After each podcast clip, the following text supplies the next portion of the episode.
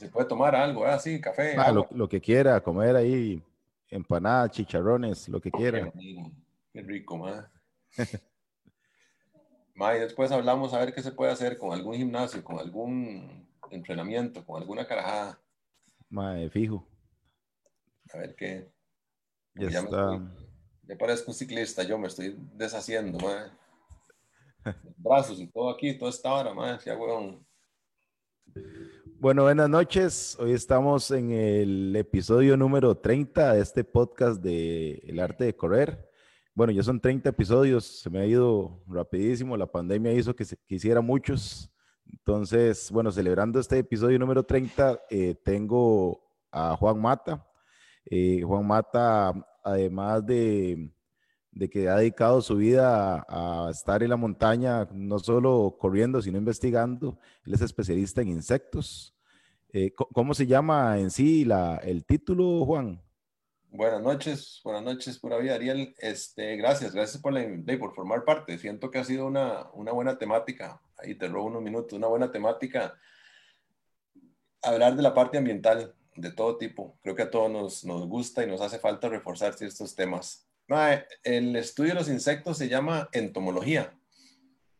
Entomología. Entomos, insecto y logía, estudio. Entonces, entomología es la, la palabra, el estudio de los insectos.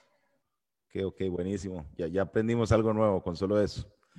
este, antes de iniciar em, y ponerlo en contexto, yo cuando de, hablaba, en algún momento hablé con vos por redes sobre de hacer algún podcast de insectos, me metí a investigar y eran más importantes, la verdad, de lo que yo había creído, o sea, siempre los había menospreciado, eh, no solo en, en cantidad, sino en su función.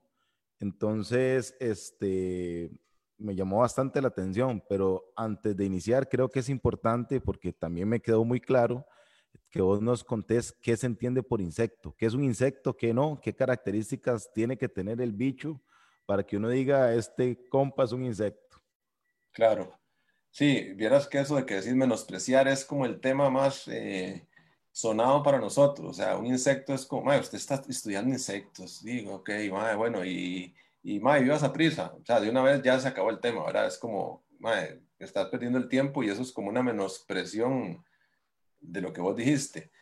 Insecto como tal, que también ese es otro de las anécdotas, lástima que yo no tengo, eh, debería ser como un, un, libro, igual con algunos compañeros de trabajo, de la gente que te dice, ma, vea este bicho, y te mandan una foto, ma, vea este bicho, ma, me encontré este bicho, y puede ser desde un mono hasta de un real insecto. Entonces, por insecto siempre entendemos como un bicho, ¿verdad? Bueno, pertenece a todo lo que es el grupo de los artrópodos, que son primos, digamos, de todo lo que son los cangrejos, las arañas, los escorpiones, em, así rápidamente. Pero el insecto como tal eh, es este organismo que está, digamos, que tiene tres pares de patas, que ahí ya se me sale de todo lo que es una araña, por ejemplo, ¿verdad? Que tiene cuatro, cuatro pares u ocho patas, cien pies, que tienen cien o mil o más es el nombre. Luego, el cuerpo dividido en tres, ¿verdad? Que está el cuerpo dividido en cabeza, tórax y abdomen. Cabeza que tiene como órganos de más que todo como antenas, ojos, alimentación y demás. El tórax en el centro, que es súper importante también porque es donde está todo lo que es a nivel, digamos, eh, hablando de correr, los músculos, gimnasio y eso, ahí está, en el tórax está todo lo que es la parte de músculos de locomoción, o sea, los músculos para lo que es las patas y los músculos para eh, las alas, ¿verdad? En el caso de los que tienen alas, que son muchos que tienen alas, pero hay ciertas adaptaciones donde han perdido alas o las tienen pero no las utilizan. Y el tercer eh, segmento, que es el abdomen, donde está ya toda la parte interna, como es que sería la parte alimenticia, digestiva y procesos excretores y eso. Entonces, Cuerpo dividido en tres partes, cabeza, tórax y abdomen. Em, poseen un par de antenas, ¿verdad? Eh, tres pares de patas, o sea, seis patas, y que poseen alas. ¿okay? Alas, pero no necesariamente vuelan, a lo que te entendí. Sí, exactamente. Alas, todo el mundo siempre dice alas, y tienen alas y tienen alas, claro, tienen alas, pero evolutivamente también hay muchos grupos eh, que las han perdido, o las han perdido, o incluso las tienen, pero no son funcionales. ¿Por qué no son funcionales? Porque han evolucionado no solo a, en qué sé yo, en su tipo de estrategia de vivir, sino que el tamaño, por ejemplo, es desproporcional, un tamaño así, y con unas alitas que son de ese tamaño, ¿verdad? Entonces ya es un ala que simplemente está ahí, pero no es funcional. Eh, estaba ahí leyendo que existen millones de millones de especies, ¿verdad? Y que no se ha descubierto, pero ni la mitad de lo que pueden haber de insectos. Existen algunas especies autóctonas. Sí, claro. Sí. Sí, sí, sí, sí, sí. De eso, ese tema siempre es como, como el que siempre se, se, o se habla mucho, o se quiere hablar o, buscar, en donde la gente eh, quiere buscar, por ejemplo, a nivel de estudios o, algo así, o vi un bicho que es endémico, que es autóctono. Endémico o autóctono es verdad que vive aquí en, el, en la misma zona. O sea, un bicho que es endémico de Costa Rica, una planta, un ave, una concha, lo que sea, significa en, el endemismo es que existe únicamente en esa área, en ese bosque, y, eh, eh, y, no en el resto del mundo. O sea, si es un bicho que está, eh, que su distribución es, que el bicho uno dice es endémico del sur de Costa Rica y el noroeste de Panamá, no existe en el mundo algo igual o, algo igual parecido, ¿verdad? Él está ahí.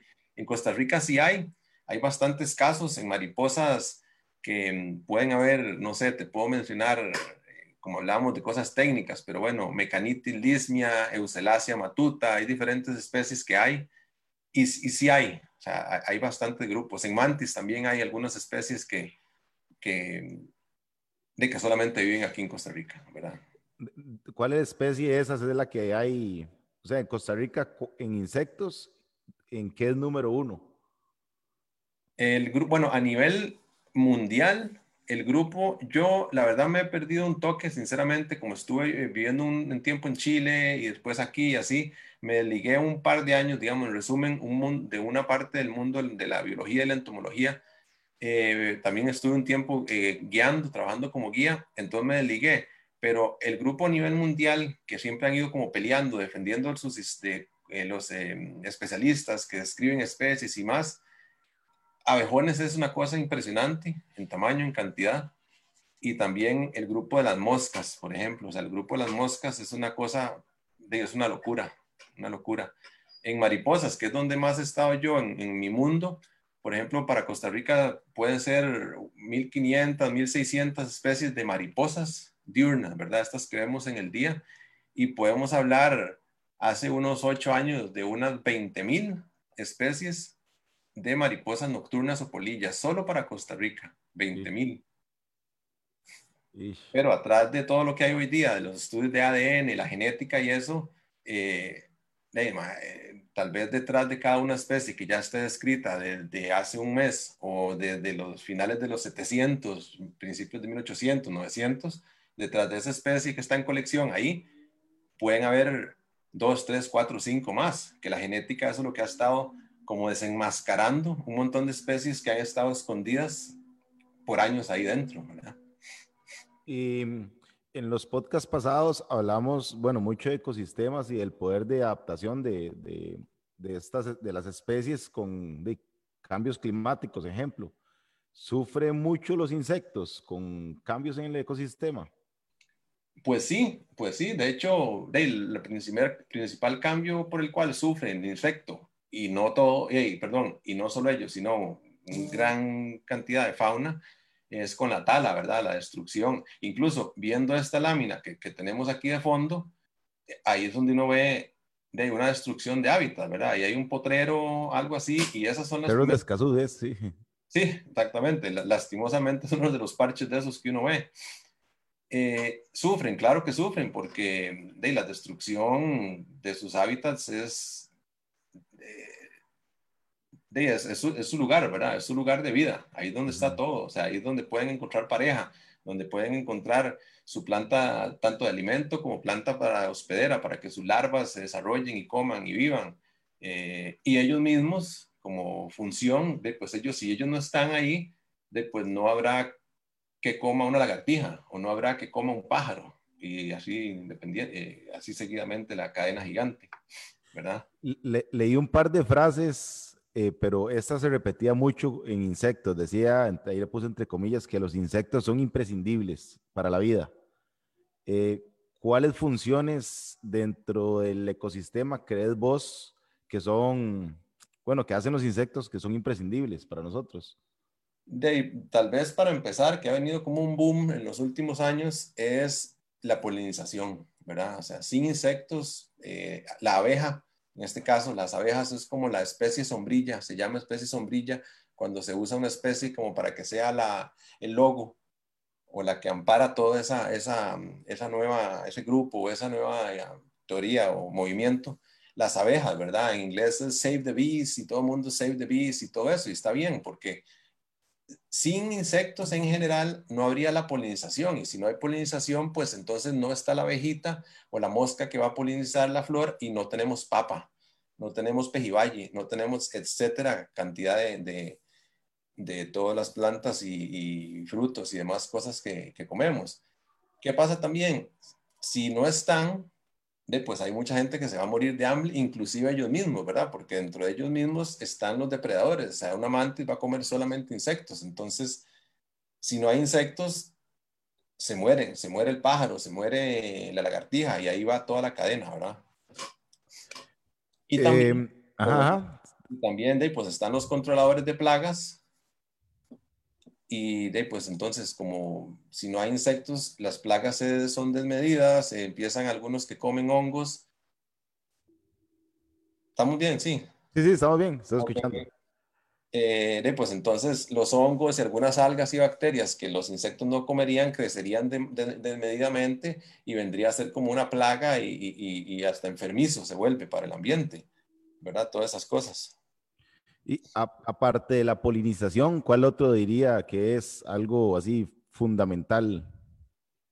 De eso, que, que, ellos sirven dentro de la cadena de alimento como alimento para otras especies. Ah. si ellos faltan, de queda un, se pierde un elabón ahí en donde hay muchas especies de aves que son insectívoras. Hay muchos murciélagos que son insectívoros. Y de ahí, pues si ellos son insectívoros, eventualmente tal vez algunos logren evolucionar y no solamente, ya no hay insectos, comen frutos, pero una gran cantidad de especies simplemente no se adapta rápidamente al cambio y va a morir. ¿Qué, perdón, según el estudio Worldwide eh, Decline, este, más del 40% de las especies de insectos están en amenaza de extinción.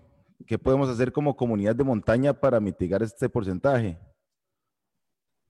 Yo pensaría que algo que podemos empezar a hacer es em, retomar el tema de reforestación. O sea, que no es algo así como tan loco, algo tan descabellado de hacer, ¿verdad? Como dice, hay, eh, no sé, una frase famosa de alguien que dice, o sea, no has vivido si no has sembrado un árbol, si no has escrito un libro y no me acuerdo cuál es la otra frase. Uno puede sembrar un árbol y sentirse feliz porque ya lo hiciste. Tener un hijo. Y tener un hijo, exactamente eso.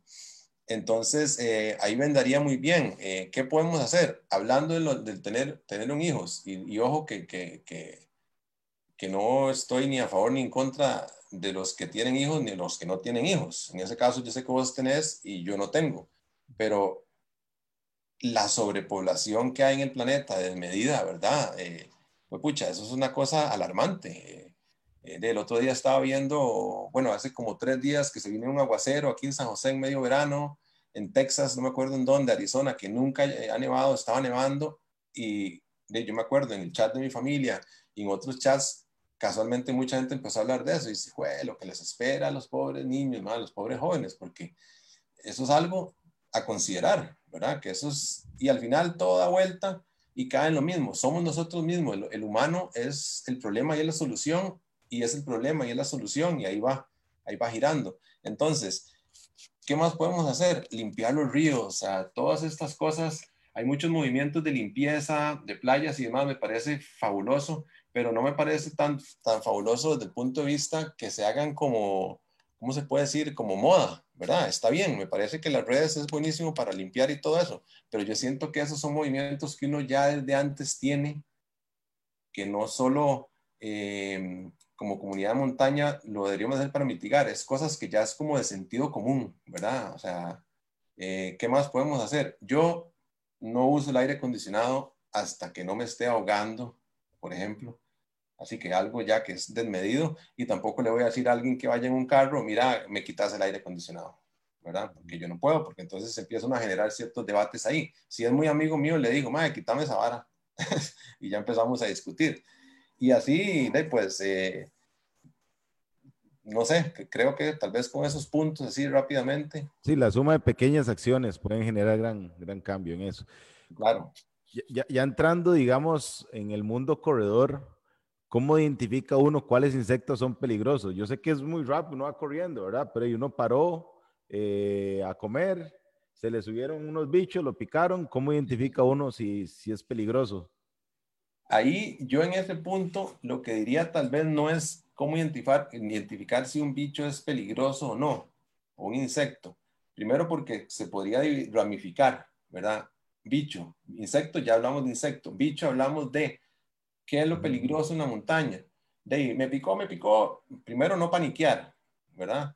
Que la gente paniquea y está bien. Entonces, paralelo a eso diría que me preocupa más con quién soy yo o con quién ando. ¿Qué tan alérgico es usted o no? ¿verdad? ¿Qué tan propenso es usted a ciertas cosas que tal vez no lo sabía? Y nos ha pasado, yo siento que les ha pasado a un montón de personas. Y lo otro es, me picó, me picó, me picó, y empieza todo el desastre, me picó. Y posiblemente, y ahí voy a defender a los bichos, no había ni siquiera un bicho en 10 metros a la redonda suyo, había una planta de ortiga. Puede ser que haya una planta, ¿verdad? Y todo me picó, me picó, me picó. También no es solo me picó, sino que puede haber una pobre larva inofensiva que está comiéndose una planta ahí y pasaste vos muy rápido y, de ahí este, la pegaste y te ortigó. Pero ¿cómo podemos hacer? En la naturaleza generalmente lo que nos da ese proceso, esas eh, señales de advertencia, son los colores, ¿verdad? Las coloraciones aposemáticas, coloraciones eh, fuertes, los colores rojos, anaranjados, amarillos. Eh, no solamente significa yo me visto de rojo y soy súper tóxico, soy súper venenoso, ¿verdad? Entonces, eh, los hongos también pasan ese caso. Pero también detrás de eso viene la magia de la naturaleza en donde yo mimetizo y tengo el color fosforescente que tiene aquella mariposa que va allá, pero yo en ese color nada más lo adopté evolutivamente, pero yo no tengo nada de veneno. Simplemente que entonces, como aquel pájaro ya vio que una vez se intoxicó, digamos, eh, se fue pálida porque se comió una mariposa que era tóxica, yo paso tres días después y ese man y me vuelve a ver porque dice, este man es igual y yo me salvo. ¿verdad? Estrategias evolutivas que es como el mimetismo ahí.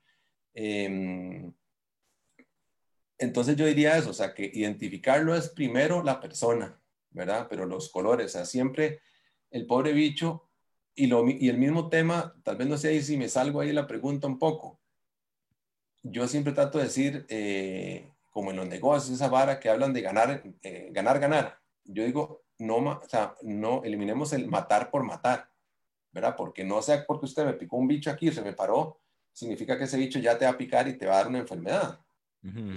O sea, te para encima algo y mátelo. O algo te picó y volviste a ver y hay una pobre bicho ahí a los dos metros y usted va y lo chancletea, ¿verdad? Que es lo que siempre va a pasar con las pobres eh, culebras. ¿Verdad? Entonces... Termina sin cabeza siempre. Sí, exacto, exactamente, exacto. Pero no hay así como, a ver, que yo diga cómo identificar un bicho que es peligroso. De ahí es... Eso de los colores, es, la verdad, está, es una buena herramienta, o sea, es una buena, un buen tip. Claro, exactamente. Y también detrás de eso, de no, no, los que no tienen ese color, que usan la cripsis, que se camuflan, también está la otra parte como, a ver, en las culebras, o sea, ¿cómo le identifico si es venenoso o no? ¿O es peligroso? Muchas veces, no sé, tal vez vos, vos y yo estamos hablando aquí en algún lado y tal vez yo no sé que vos sos tan peligroso. O no sos, vos, Ariel Mora, no es nada peligroso. Pero ¿qué pasa con la, la famoso action-reaction, acción-reacción? Y si yo te molesto, posiblemente vos me empujas o, o me tiras un golpe. ¿Verdad? Entonces muchas veces va a pasar eso. Los bichos a veces van y pican en defensa. O sea, no es como que, ay, ahí va, ahí va, ahí va el 27, persígalo y vaya, vaya, péguelo, ¿verdad? Entonces, es, eh, eh, así no funciona. Generalmente ellos van a hacer siempre acción-reacción. Entonces, si uno va tranquilo, no va a pasar nada, a no ser de eso, que pases pegando una planta ortiga o una larva o un panal. Y, de su experiencia, digamos, si hubiera para el kit de emergencias, ¿qué deberían dar uno siempre eh, pensando en picaduras? Pensando en picaduras, sí, yo curiosamente, yo sufro eternamente, es como muy irónico, yo soy demasiado alérgico, soy ultra, súper alérgico, los piquetes, una zancudo, una hormiga, la paso muy mal antes andaba cargamentos, eh, parecía un dealer, andaba pastillas de todo tipo, para todo, para todo, pero ya los empecé a, usar, a, dejar de usar por muchas razones, para que el cuerpo también se defienda. Pero ¿qué podemos andar? Andar, ¿cómo se llama? Antihistamínicos, creo que loratadina, es como lo más común, que tal vez como para todo el mundo. Eh, la famosa calamina, también este, este en un kit, hay una, hay una, como una pasta de dientes, un gel transparente, alergel creo que se llama, que es un gel muy bueno, como que tranquiliza, pero así eso es como que yo básicamente andar así, si voy a una gira más larga o algo más serio, antes usaba un, como un kit, hay un paquetillo que me da un doctor, un alergólogo y todo, de ciertas pastillas para efectos, por ejemplo, de un alacrán, un escorpión, cosas así. Pero básicamente así con una eh, loratadina y cosas de esas, ya por lo menos uno puede eh, no morirse, digamos, en el momento, ¿verdad? Para el dolor de ortiga, ¿cuál es un tip ahí que preguntan en redes? Uy, eh, ortiga, pucha, plantas y algunos insectos. He visto muchos remedios y siempre he querido saber un montón de etnobotánica y etnoentomología, o sea, la, la, parte de la botánica que manejan los, los, las personas en los pueblos y eso. Hay unas plantas, la familia piperácea, la familia de la pimienta, le llaman candelillos, es muy común en todo lado, eh, unas hojas grandes, acorazonadas, algunas más pequeñas, pero siempre le sale como, un, como una, unas flores, una infrutescencia blanca, así, esas hojas huelen a anís, son muy buenas en el campo. Algún día yo, por ejemplo, con la gente que ha andado, bueno, con Vero, obviamente, eh, así que me recuerde con quién, Fede Pacheco, que anduve varias veces, a veces algo pasaba, yo le decía, ma, esta hora es buenísima, esta es muy bueno para, esta flor se puede comer esta planta, ma, vieras qué buena que es ponerse un toque aquí uno y se le pasa rapidito, por lo menos para llegar al carro, ¿verdad? Pero esas plantas son muy buenas. Em, no sé si has visto que hay como un movimiento, eh, bueno, hablando de insectos, eh, un movimiento mundial, podría decir, de empezar a comer grillos. Eh, lo vi primero en México, bueno, en Shark Tank, de hecho, lo vi en el programa ese de una gente que fue ahí anunciando barras de grillo, luego lo veo que lo están vendiendo acá en Costa Rica. Eh, y bueno, se dicen, el argumento de ellos es que tiene una gran cantidad de proteína. Eh, aparte del grillo, ¿cuáles otros insectos son comestibles? según tengo entendido, creo que la FAO la FAO, que es esta parte de esta división de la, de la organización de la ONU, que es sobre la parte de alimentación, agroecología, cosas de esas. Creo que en el mundo ellos tienen catalogadas más o menos alrededor de 2.000 especies de insectos que son comestibles. O sea, hay mucho que comer. Paréntesis, en el bosque uno no se va a morir de hambre.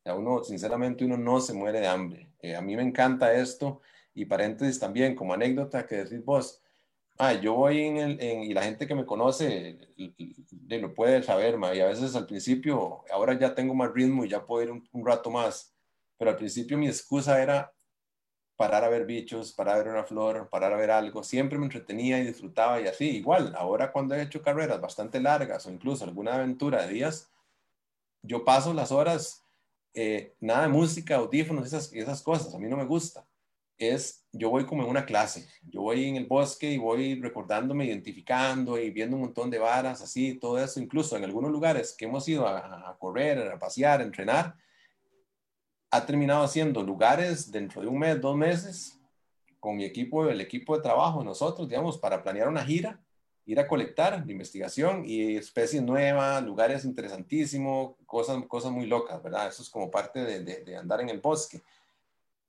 comestible. Aquí en Costa Rica no se da esa práctica realmente. En algunos, no conozco muchos de los pueblitos de las tribus, digamos, eh, como Huetar, Cabecar y eso, tienen que comer algo, ¿verdad? Pero a ver, si nos vamos aquí cerca, puede ser Colombia, las hormigas culonas, las usan mucho, creo que hasta incluso en gastronomía, que es como una, el abdomen les crece del tamaño como una cereza. Eso es grandísima y son dulces. Eh, bueno, aquí los grillos, yo, yo sí he probado bastantes por accidente y, por no iba el propio. Em, los grillos, yo una vez estuve con unos amigos y teníamos, bueno, él tenía el cultivo, la crianza de grillos y de, pues por hacer algo, lo que era diferente y pues lo que sea, probábamos también porque es el mundo de uno, entonces uno lo hacía como para saber, ¿verdad? Tener una, una razón de que grillos al vapor, se ponen muy suaves, entonces sí, es como guacala, pero ya tostados, digamos, fritos, un poco así, es buenísimo. Y ahí nos vamos a, a México, que en México sí tienen, ¿verdad? Ellos sí por tradición. cultura, sí. Al día de hoy es una locura. Si brincamos al, al sur, al Amazonas, imagínate la cantidad de, de insectos y larvas, ¿verdad? No solo el estado adulto, sino la larva, ¿verdad? Estos los famosos jogotos, los gusanos grandes bajo tierra de abejones que hay, como las larvas de los abejones de mayo y cosas de esas, esa vara en lugares en donde es un manjar, ¿verdad? Vos podrías entonces bien, bien echarte una carrera a unos 100 kilómetros comiendo solo insectos. O sea, vos me refiero a cualquier persona. Uno, uno podría más bien echarse una carrera larga comiendo solo insectos, hablando, digamos, en, nutrición, en aspectos nutritivos? yo, de, o sea, sin saber nada de medicina, ¿verdad? De nutrición y eso, yo pienso que eso puede ser incluso hasta una super tesis, hasta un super trabajo, ¿verdad? Alguien que se anime, no sé, un, un loco, ¿quién puede ser? O loca, eh, Deima, eh, sobran, sobran los que quieran meterse a probar obviamente, un, no sé, un mes antes empezar a comer así y después em, hacer ya la carrera, ¿verdad? Para adaptarse. Pero yo siento que eso sí puede. Así como los mexicanos usan el, el, el, pínole, ¿verdad? La arena esta de avena y todas esas cosas, carajadas que también hay, viene siendo lo mismo. Simplemente que es que nosotros ya nos brincamos el tema de comer insectos hace muchísimos años como parte de nuestra dieta del día a día, ¿verdad? Entonces, si ahora se hace, pues la mayoría se van a morir, o por lo menos van a terminar en el hospital. Sí, bueno, yo, yo, he probado en México y es una delicia eso. O sea, lo venden como palomitas y son, son buenísimos. Sí, porque al final, a ver, muchas veces como todo, ¿verdad? La comida es lo que le pones, ¿verdad? Eh, cosas tienen tu sabor, pero ahí usted los arregla y tú y, y ahí lo, lo, se lo juega es, un, es como comer, si están fritos, tostados, de, pues es un algo tostado, o sea, no es como que tiene, claro, obviamente, de, pues de tener el bicho en la mano vivo, o la, o la larva, así, todo eso, eso es la parte chocante, ¿verdad? Esa es la parte. Pero son muy ricos y de, obviamente está comprobado que tienen, no, no recuerdo cuánto más proteína que un pedazo de carne, ¿verdad? Sí.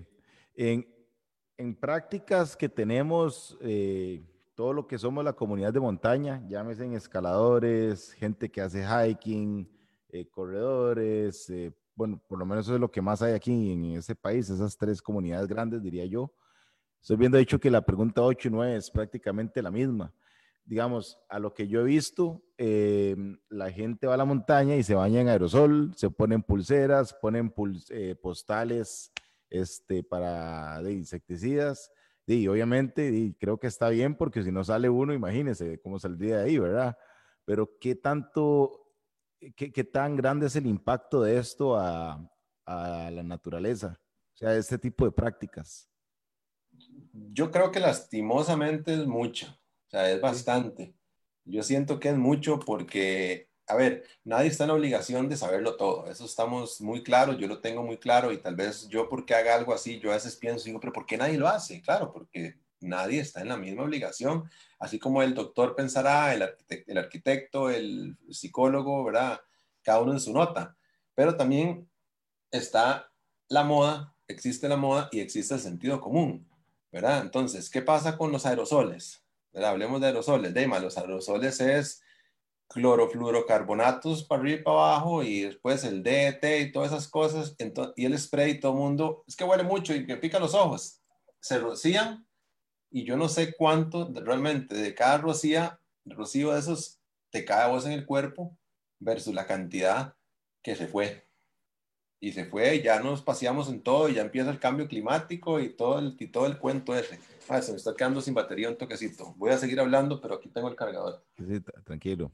Este, yo hace mucho tiempo empecé, de, algo tan sencillo como usar repelente o, o, o, bloqueador en crema, ¿verdad? O sea, yo empezaría por dejar, hablando también de lo anterior, de, del impacto y esas cosas, yo empezaría por dejar de usar aerosoles porque este, ya no creo que no caben las pruebas para decir con aerosoles de, los, de las peores cosas que hay. ¿verdad? Entonces, también, ¿qué otra afectación hay? La otra afectación es todo ese chorro de spray de, de aerosoles, etcétera, etcétera. Ya, perdón, ya cargué. Tranquilo. Eh, tiene sus olores, tiene sus químicos y demás. Ahí viene, ahora sí viene la, la pregunta, ¿qué pasa? Posiblemente uno no ve el mundo, ¿verdad? Que hay, que lo que está pasando día y noche ahí en el bosque o afuera, donde sea. Un chorro de spray se puede pasear en la ruta del viento que va a las feromonas que está emitiendo una hembra para atraer machos y viceversa. Y entonces afectó, puede afectar un gran ciclo, ¿verdad? Puede afectar de que alguien se conozca, que se hagan parejas en el bosque, que no hay parejas, no va a haber sexo y no va a haber futuras generaciones. Eso puede ser una gran afectación. Otra superafectación puede ser ese mismo eh, spray que vos echaste aquí, quedó en las hojas y quedó por todo lado, impide también que los bichos huelan y huelan eh, su comida, huelan a donde hay una fruta en descomposición, huelan a donde hay un cadáver muerto, ¿verdad? Entonces interfiere mucho en esa, en esa ruta. También después de una larva posiblemente se va a terminar de comer una hoja que ya está contaminada. Esa larva tal vez se lo comió y la larva se murió, ¿verdad? O tal vez la larva no solo se murió, la larva lo, ingirió una parte de, había en una ramita cinco hojas y cuatro estaban llenas de, repelente, ¿verdad? O, o de o, cualquier cosa. La larva se lo comió y tal vez no se dio cuenta, pero tal vez el pájaro o la lagartija se intoxica. Y esas cosas pasan, o sea, realmente eso pasa y suena como ciencia ficción, pero esas son las realidades que hay ahí, o sea, que, que, suceden ahí en ese mundo, así como en la avenida central, todo el mundo anda así, allá adentro en el bosque sucede todas esas cosas, ¿verdad? Sí, y no existe, vos que conoces también de plantas, algo natural.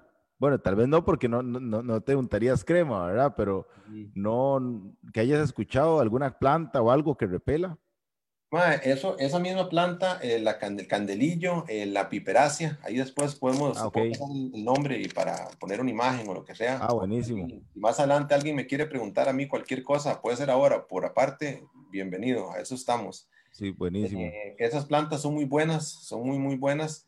También está la citronela, que esa es como la planta más, ¿verdad? Conocida que hay, que hay candelas, etcétera, etcétera, como para hacer. Yo la otra cosa que he estado tratando de ver y apostar un poco, eh, y ni siquiera es como por, la gente dice, por ayudar al consumo local, el artesano y este que el otro, sino es, hay muchas apuestas hoy día ya a nivel incluso local, nacional, mucha gente que está generando eh, bloqueadores y repelentes naturales. El otro día leí unas marcas, no me acuerdo cuáles eran, con algunos premios incluso, pero uno no conoce de eso. O sea, han ganado algunos premios, han ganado algunas ferias y son hechos aquí en Costa Rica y se venden a nivel, y son cremitas, cremitas de varios, incluso hay, una, hay uno que tiene como seis colores de piel para que usted escoja cuál es su color y entonces todo tu y si no andes todo manchado ahí, ¿verdad? Entonces eso sería otra, otra apuesta que también, como hablamos hace un rato, ¿qué podría hacer uno? De pues apostar a eso, ¿verdad? Apostar a, a realmente si te sirve o no te sirve. Mike, ¿cómo sería, no, no, no, te lo puse en las preguntas, pero cómo sería una salida a entrenar o a competir eh, bien ecológica? a ver, bien ecológica. Eh, bueno, uno, no botar basura, que cuesta montones, porque, ¿verdad? Cuesta, cuesta montones. Ah, me hizo gracia ahora, ahora hice el Intrepid Challenge ahí en la subida esa de Sabegre a, a, las antenas de, de, San Gerardo, arriba. Dema, casi que era muy fácil llegar y decirle, mira, eh, usted, usted y usted y ustedes. ¿Por qué? Porque yo no iba tan atrás, iba bastante adelante y me encontraba basura en el sendero y las arrancadas estas del gel de la parte de arriba. Entonces era muy fácil decir, fue usted, usted, ustedes cuatro eran. O sea, no, no, yo, yo siento que hoy día no podemos seguir haciendo esas cosas y se siguen encontrando eso. Y se jacta el, el, el, el corredor, el, voy a hablar por decir, ¿verdad? El escalador, el corredor, el hiker, el de todos, de que soy súper eh, naturalista, soy, pero seguimos botando basura, o sea, seguimos, seguimos, seguimos botando basura. ¿Qué más naturalista? Eso, eh, de tratar de no, si me voy a poner bloqueador o cosas de esas, tal vez ponérmelo en la casa o ponérmelo en el carro y dejar todo ese spray, esos DET, esos clorofluorocarbonos en mi burbuja, como es, se habla ahora, la burbuja, y no meterla al bosque. No estar, y eso, eso sí lo, lo, había, lo había apuntado, que lo quería mencionar, es una, es una maña que tenemos nosotros, muy ecológica, muy de respeto al ambiente. Vamos vos y yo a correr, y en algún lugar paramos, a lo que sea, y tenemos una gran maña de estar agarrando una hoja y arrancarla, agarrar una ramita y quebrarla, ¿verdad? Es como un, no sé si es un tic, una maña de, de todo mundo, de estar agarrando una piedra y tirarla, de estar... Em, el trillo está hecho, o sea, ya hay trillos que están hechos, ¿verdad? Eso es... Eh, no, no volver a hacer locuras en las montañas, de, de, inventar trillos y cosas así. Voy a, voy a hacer como una, una, una llamada, seguramente mucha gente no le voy a hacer, eh, no le va a hacer gracia, que aquel día que te pregunté, esta vara, los monolitos o estas varas que hace la gente en la playa, en la montaña, de piedra, piedra, piedra, piedra, de balance, que está balance. Esa es una de las cosas más importantes y ya hay muchos artículos científicos en donde hablan de eso. La gente no lo ve y no lo piensa y está bien, pero mover una piedra puede significar como arrancar un edificio de cuatro pisos o de diez pisos donde vive una comunidad. Debajo de esa piedra alguien vive y ahí vive, o sea, hay vida. Entonces, todas esas 10, 15 o 5 piedras que arranqué y quité del lugar, estoy haciendo un súper daño a ese, a ese, lo que los hablaba al principio con las otras muchachas, a los ecosistemas, a todos los ambientes. Esos, esas, esas prácticas, yo vieras que no las comparto, sinceramente. ¿Por qué eso? Porque uno se pone a ver para atrás, entonces se va en esa nota y, eso es un destruir muchos ecosistemas muy frágiles, ¿verdad? Sí, vieras que, bueno, en uno de los episodios, no recuerdo qué número, pero tuve a Mauricio Odio y él siempre me quedaron claras tres reglas que él da para ir a la montaña. Y bueno, las tres reglas son nunca ir solo, eh, no salirse del trillo y no interactuar con la fauna local. De hecho, hasta mi, mi, hija se la sabe ya. Pero lo que quiero decir es que la regla de no salirse del trillo, creo que no solo es fundamental para, mm, para la seguridad de uno, sino también para cuidar el ambiente. Creo que eso es, creo que es parte de un corredor que se considere ecológico, es cumplir con esas, por lo menos esas dos, no interactuar con la fauna y no salirse del trillo, no, no sé qué opinas. Sí, claro, no, no, totalmente, totalmente. Eso es como, como los diez, de, de, dentro de los diez mandamientos, ¿verdad? Eh, hey, por, qué bonito, obviamente, vas vos a Chirripó y dos puntos ahí, eh, Llano Bonito. En Llano Bonito ves las cornices ahí en medio de Llano Bonito. Si vas en el día, ¿por qué? Porque toda la gente que para ahí les da de comer. Entonces, eso es grave, ¿verdad? Grave, grave tarjeta roja. Y arriba también, ahí está el otro, el, eh, ya se me olvidó el nombre de este pajarito que de altura, que siempre está ahí en el rótulo en Chirripó, es lo mismo, de ellos ya se están acostumbrando y han ido evolucionando, pero no en buena manera, ¿verdad? Porque es la, no darle de comer. Pobrecito, si se tiene que morir es crudo, pero a veces se va a morir, porque así funciona, ¿verdad? Eso mismo de no interactuar con la flora y fauna es difícil, es difícil no hacerlo, o sea, es difícil no... Claro, si yo veo un bicho que ya se está muriendo, ¿verdad? Y si le puedo hacer algo así, pero todo el mundo dice, ay, pobrecito, debe tener hambre. O sea, yo creo que no hay nadie que sepa cómo identificar o cuál es el blinking, el cerrado de ojos que hace un pájaro para decir, dame porfa que me estoy muriendo de hambre. Entonces, sí, sí. Eso, y salirse del sendero, de pues también ya las pruebas no caben de que de salirse del sendero no solo puede terminar en fatalidad, sino que de, va dañando, va dañando, va dañando. Nosotros tenemos ahí arriba en, en, cerros, tal vez vos los conoces, hay muy poca gente que, que, conoce un par de senderitos, bueno, dependiendo de las rutas que, que hagamos, tenemos un par de, de, senderos que nunca los usamos con gente, pero que para nosotros dos, por ejemplo, para ver y para mí, son eh, atajos o salidas de emergencia. Que si algo pasa, ya sea el otro día, en noviembre, diciembre, que, que todavía llovía un montón, y tuvimos que volvernos en una ruta como 500 metros, para agarrar uno de esos trillos que ya está hecho, pero está ahí como camuflado, escondido, y nunca hemos visto a nadie, para hacer un recorte grandísimo para evitarnos de la lluvia, etcétera. Si alguien está mal, usar esas cosas. Si alguien le pasa algo, usar esas varas, pero no empezar a hacer trillos por hacerlos. Eso que dice Mauricio, eso que dijiste vos ahora, me parece que es eh, maravilloso también. Eh, ya me contestaste algo de esto, pero me gustaría la, como la continuación de la catástrofe. Entonces, a lo que te entendí hace un rato, si desaparecen los insectos, no habría polinización. Eso es lo primero que, que pasaría, digamos, tomando un, a ver, un, un contexto donde se vaya el 100%. Entonces, lo número uno, no hay polinización.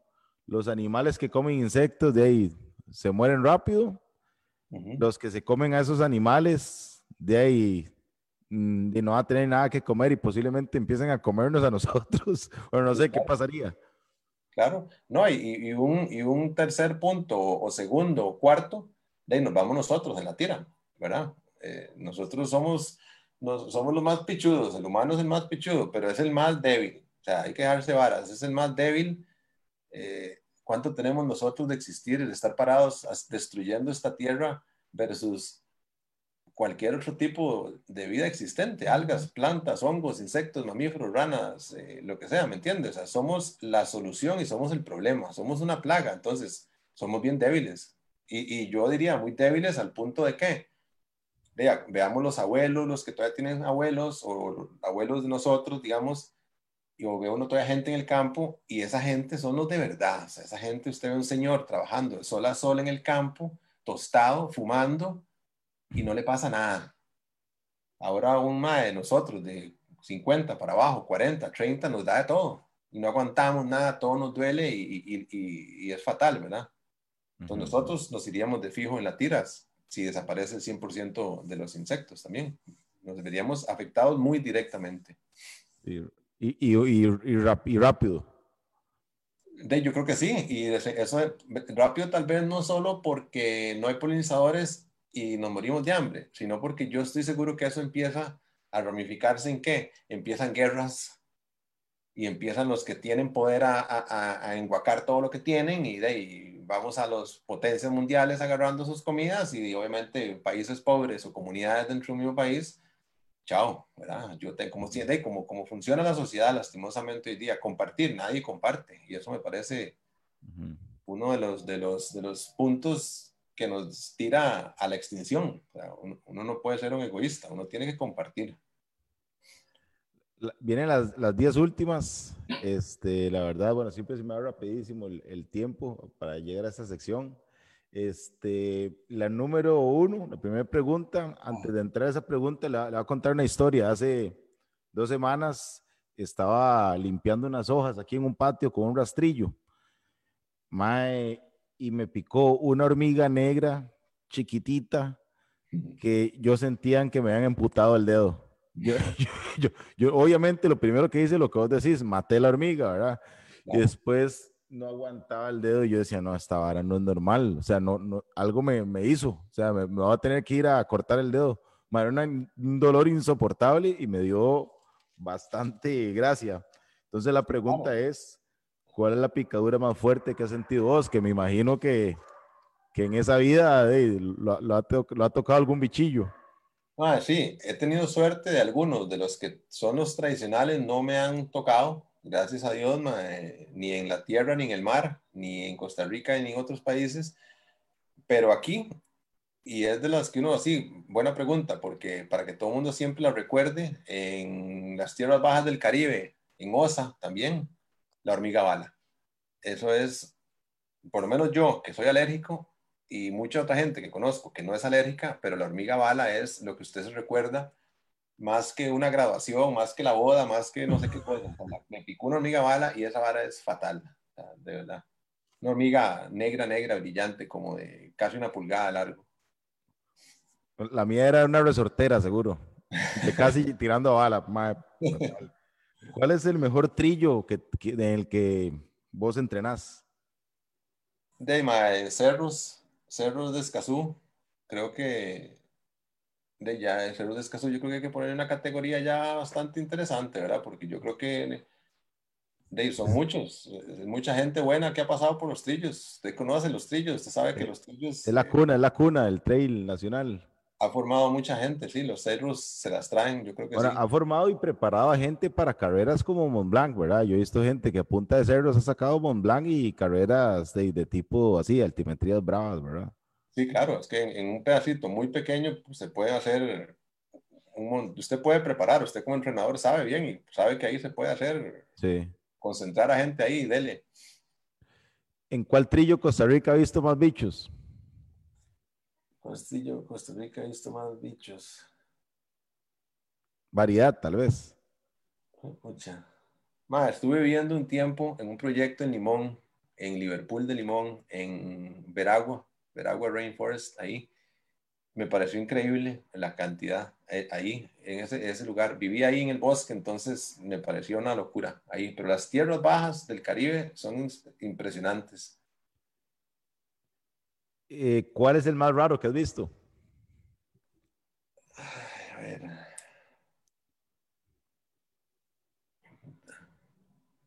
Ah, raro, raro, raro, rarísimo y bonito. Hay una mosca tal vez se me ven otros, pero hay una, familia de moscas aquí en Costa Rica, Ulidide, eh, es la moscas cabeza martillo, una mosca muy pequeñita, tal vez menos de un centímetro de largo, pero su cabeza es como un tiburón martillo.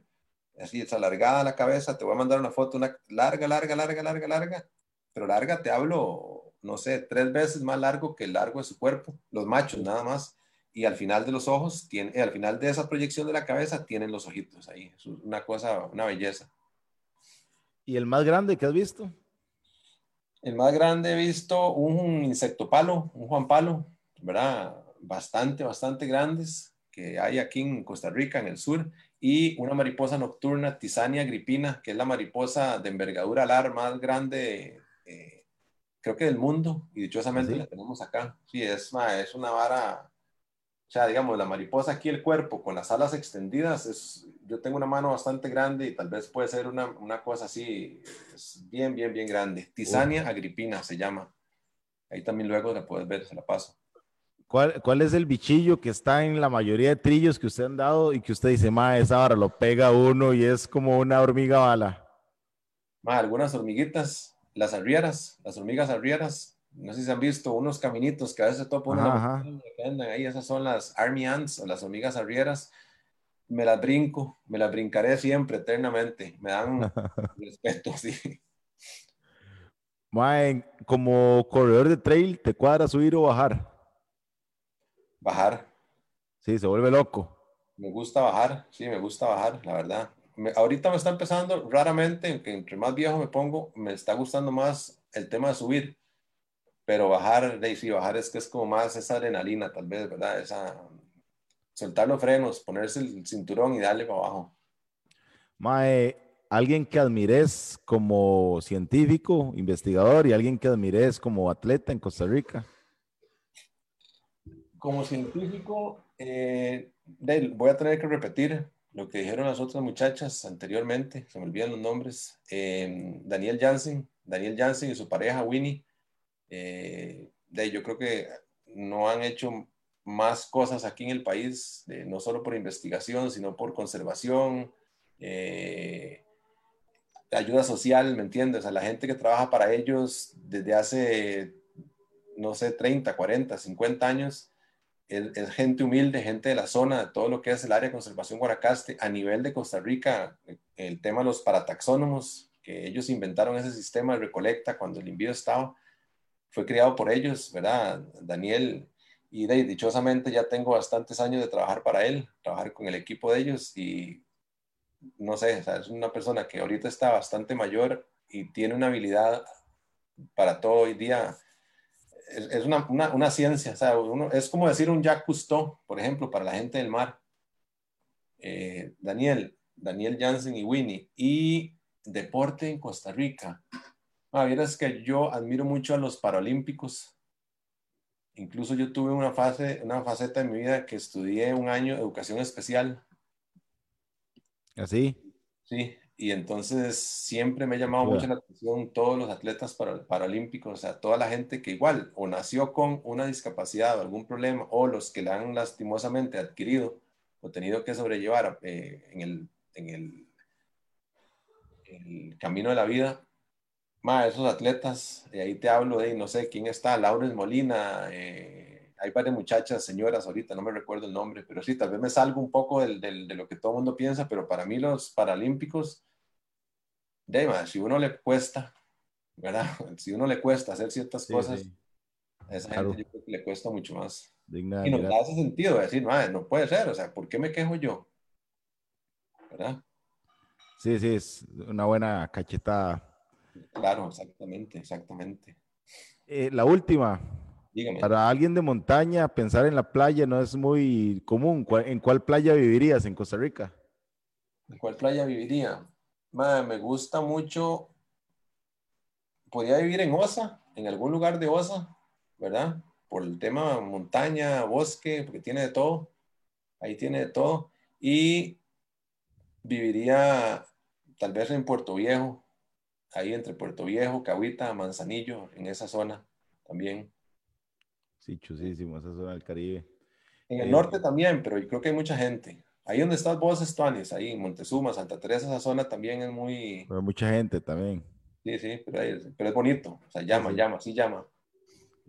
Bueno, Juan, Mae, muchas gracias por aceptar la invitación y por estar, sacar un ratito eh, para nosotros acá en el podcast.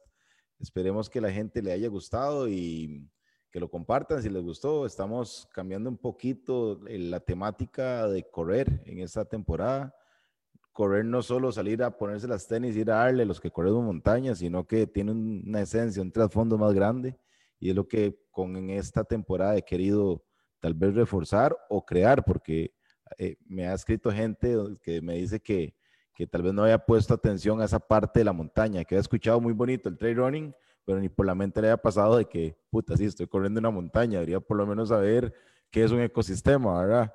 Eh, pero muchas gracias por, por, estar acá y como siempre la pasé bastante bien. Tenemos calidad de científicos eh, en, aquí en Costa Rica y, es digno de admirar eso. Una comunidad que habla bastante bien, o sea, eh, me, me, gusta entrevistarlos, hablar con ustedes porque aprendo bastante. Me siento como cuando estaba en el cole. No, buenísimo, no, no, me alegra montones la, la, la idea, la idea de, de, acercarse a este lado, porque de, a este lado casi nadie, la verdad, yo creo que la gente que ha estado ya hablando, los que hablarán, posiblemente les pase lo mismo. Ma, buenísima iniciativa, con todo gusto, ahí estamos. Eh, y vean eso, que vean afuera como ahí hay algo, o sea, ahí hay mucho más, o sea, es, es que es, eh, no se imaginan lo más que hay ahí aparte de ponerse los zapatos y hacer mi, mi récord y entrenar y todo, hay una vara que tenemos que convivir. Yo voy corriendo, yo voy caminando, lo que sea, en una carrera y van a ver que se les va a hacer otra historia. O sea, yo voy estudiando, voy escuchando pájaros, como decía la otra muchacha, voy identificando, voy tratando de ver las plantas, yo me paso el, mundo así. Yo cuando uno va por las ramas y, y, y hay algunas enredaderas saliendo y cosas así, yo siento que es como, o sea, estamos respetando y siento que tal vez con una conexión que uno tiene, las ramas son como, como el público, o sea, como que te van chocando así las manos, entonces es como una conexión muy intensa, que lo disfruten y no solo que lo disfruten de ver, sino lo que hace un rato hablamos, que lo cuiden, que lo respeten, que no lo ensucien, como dicen, no dejar más huella que la, los zapatos, la de los pies, y nada, ahí estamos. Los que tienen hijos van a entender más adelante el por qué hay que cuidarla. Y los que no tenemos hijos de momento, como se llame, también lo entendemos. Y vamos a ver que ahí está la vida. O sea, ahí está la vida. La montaña sale el agua, la montaña sale, sale muchas de las cosas que necesitamos para vivir. Así que eh, de ahí pues, buena nota, buen acercamiento y ahí estaremos. para terminar, eh, que no se me olvide, me, han preguntado que si vos tenés algún grupo o algo para, o haces actividades para subir a la montaña y que cómo te contactan. Mae, sí, me pueden escribir a mí directamente también, pero mucho más fácil, pueden escribirle a Verónica Bravo. Ok, buenísimo. Verónica Bravo, no sé si seguramente alguien la conoce, alguna gente la conoce.